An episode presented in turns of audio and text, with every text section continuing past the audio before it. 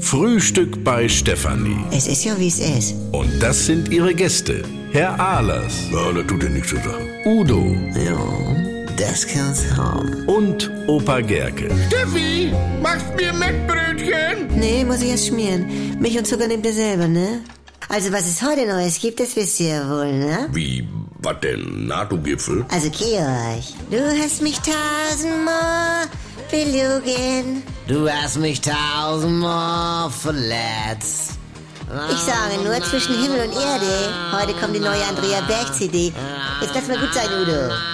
Also, ich warte nur noch auf den Pass. Ja, was ist da denn nun besonders bei, bei diesem Matratzentango, was? Hallo, Andrea Berg ist einmal erfolgreicher als die Beatles. Über sechs Jahre in den Charts mit ihrem Bester. Dann ist sie 100% Frau, genau wie ich. Sie ist mein Jahrgang, als Geschäftsfrau auf dem Teppich geblieben, auch genau wie ich.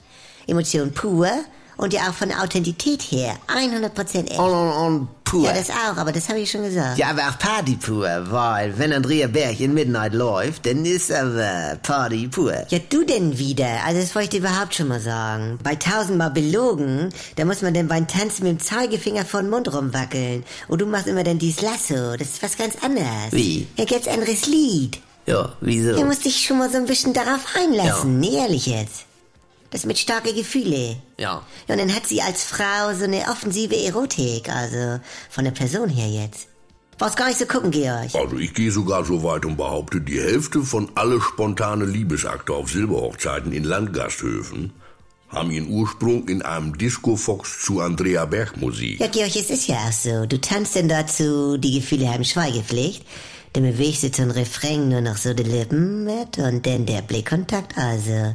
Ich bin ja nur eine Frau. Ja. Ach, und dann hinterher schön Bimbam Klingelingeling, wa? Also ihr müsst euch gar nicht wundern, dass ihr nie. Nee, also wirklich, ihr seid so unromantisch. Ich brauch noch äh, Gesprächsgegenstand äh, mit Tee. Telefon.